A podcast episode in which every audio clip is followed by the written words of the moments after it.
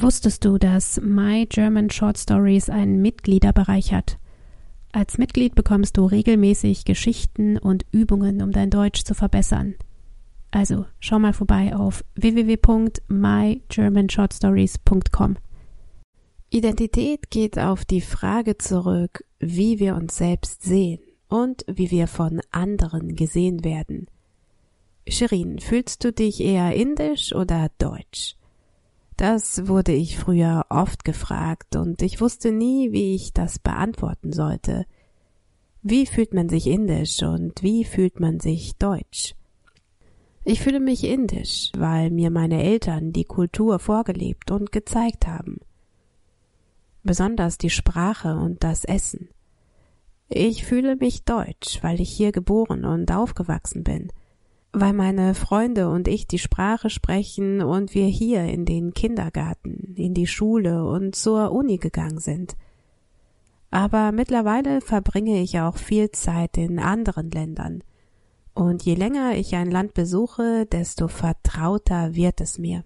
Als ich in Marokko gelandet bin und mit dem Auto in meine Unterkunft gefahren bin, ist mir zuerst die Landschaft aufgefallen.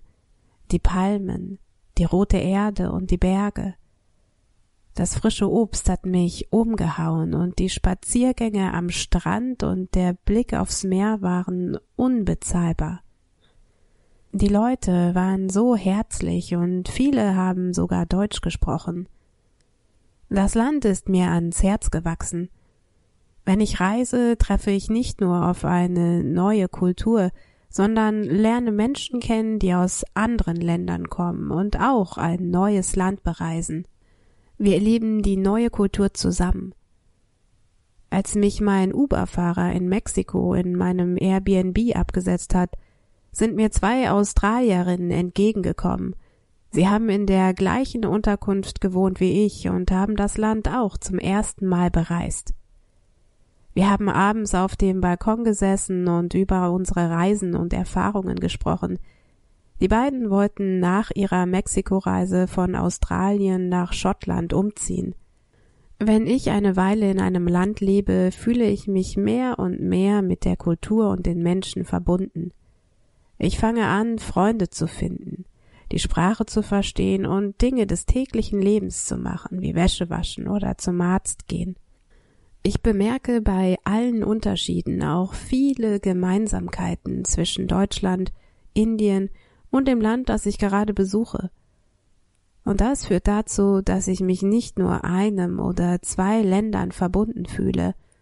Meine Frage ist nicht, bin ich deutsch oder indisch, sondern bin ich mir bewusst, dass ich ein kleiner Teil dieser Welt bin.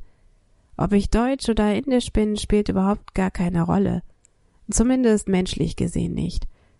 Auf YouTube habe ich eine Zeit lang diese Videos von Leuten gesehen, die einen DNA-Test gemacht haben, um herauszufinden, welche Herkunft sie haben.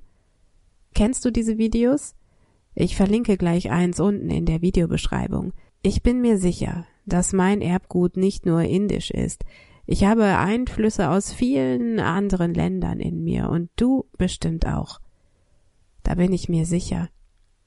Meine Identität ist ein Teil dieser Welt zu sein. Ich weiß nicht, ob ich mich als Kosmopolitin bezeichnen würde. Ich fühle mich Deutschland und meiner erweiterten Familie in Indien verbunden. Ich bin ein bisschen kosmopolitisch und ein bisschen heimatverbunden. Letztendlich bin ich Teil von einem großen Ganzen. Das ist meine Identität. Das Reisen hat mir gezeigt, dass es nicht so sehr um Länder und Nationen geht, sondern um die Welt, in der wir leben, um die Menschen und ihre Umwelt. Was ist deine Identität? Also, bis nächste Woche. Tschüss.